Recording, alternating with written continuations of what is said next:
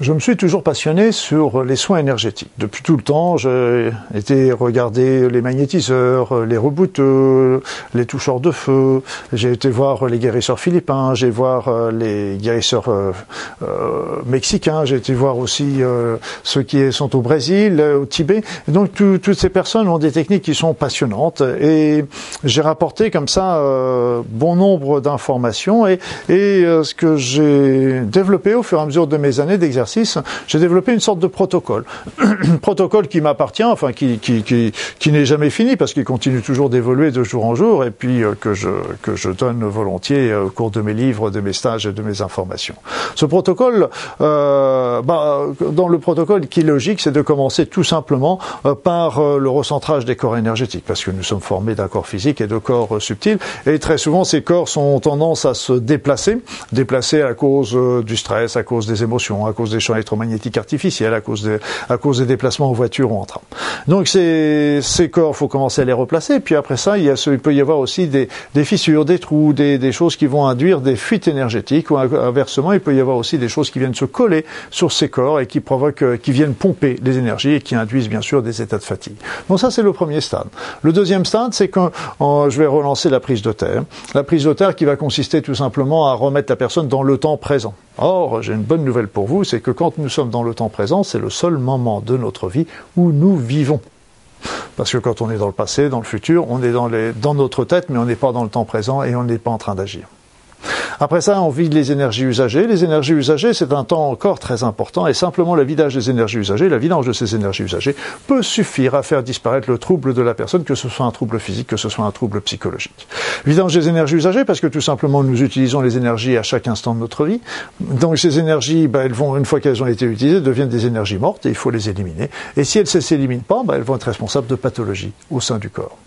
Ensuite, on va travailler sur les blocages énergétiques. Blocages énergétiques, là encore, ces blocages sont très très souvent liés, mais pas exclusivement, mais très souvent liés à des chocs émotionnels. Or, quand on enlève le choc, le blocage énergétique, on va enlever en même temps le, le, le choc émotionnel. Définitivement, définitivement. Et là, ça, en plus, ces chocs émotionnels arrivent par ordre d'importance. C'est toujours le plus important choc de la vie de la personne qui apparaît en premier, puis le second, etc. Donc, quand au cours d'une consultation, on est capable d'enlever les trois chocs, trois chocs, eh bien, ce sera les trois chocs les plus importants de la personne. Et les personnes me l'ont bien dit. Après avoir fait ça, souvent, ils, retrouvent leur chemin de vie, ils redémarrent sur leur chemin de vie, alors qu'ils étaient bloqués justement à cause de ces conflits. Après ça, une fois qu'on a fait ça, on va recharger l'état général, de, recharger l'état de, la personne. La recharge est importante parce que, euh, surtout pour les personnes qui sont euh, malades, parce que la maladie est toujours un, indice d'un niveau vibratoire bas. Et au contraire, bah, quand on va remonter le niveau vibratoire de la personne, ça va l'inciter à sortir euh, de, de, la maladie et donc de relancer ses processus d'auto-guérison. On a ensuite des techniques qui vont permettre d'harmoniser les chakras.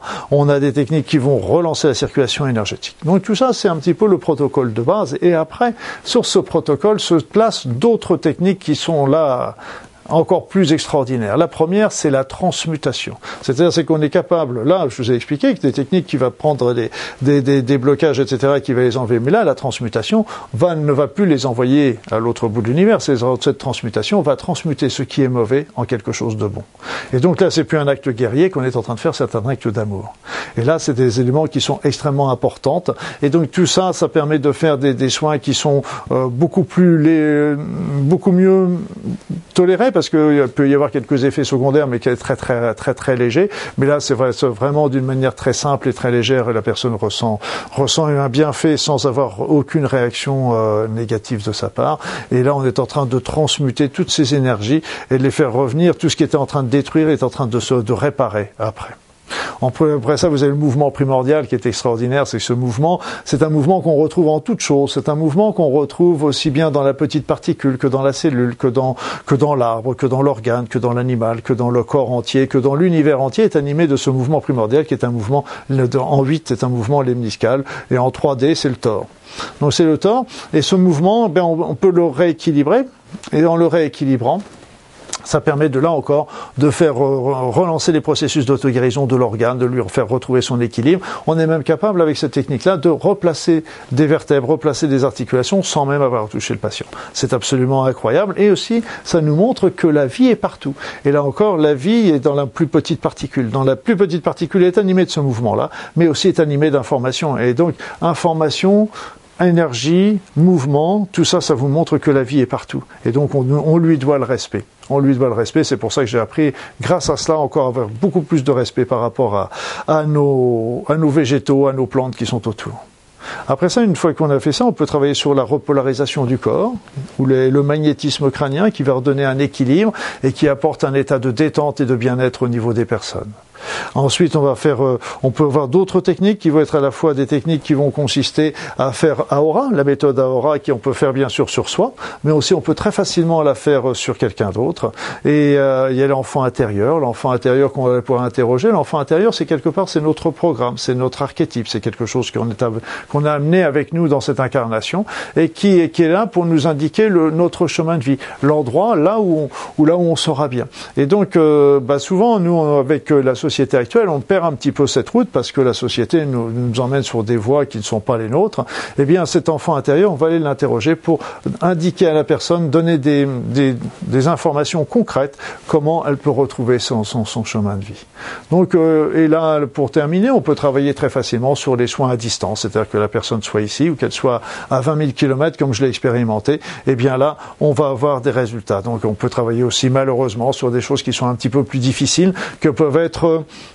le travail sur les entités, il y a de plus en plus d'entités qui viennent habiter à l'intérieur euh, des corps. Il y a aussi des notions de sort, parce que là encore, de plus en plus de personnes jouent à ce jeu-là, de s'envoyer des, choses qui sont responsables d'échecs et de, et de souffrances de l'autre côté. Et même il y a des possessions, c'est-à-dire des êtres désincarnés qui veulent, qui ne veulent pas toujours partir et qui veulent, qui vont venir perturber certains vivants. Donc tout ça, c'est des, éléments que des soins énergétiques touchent d'une manière euh, permanente, quotidienne.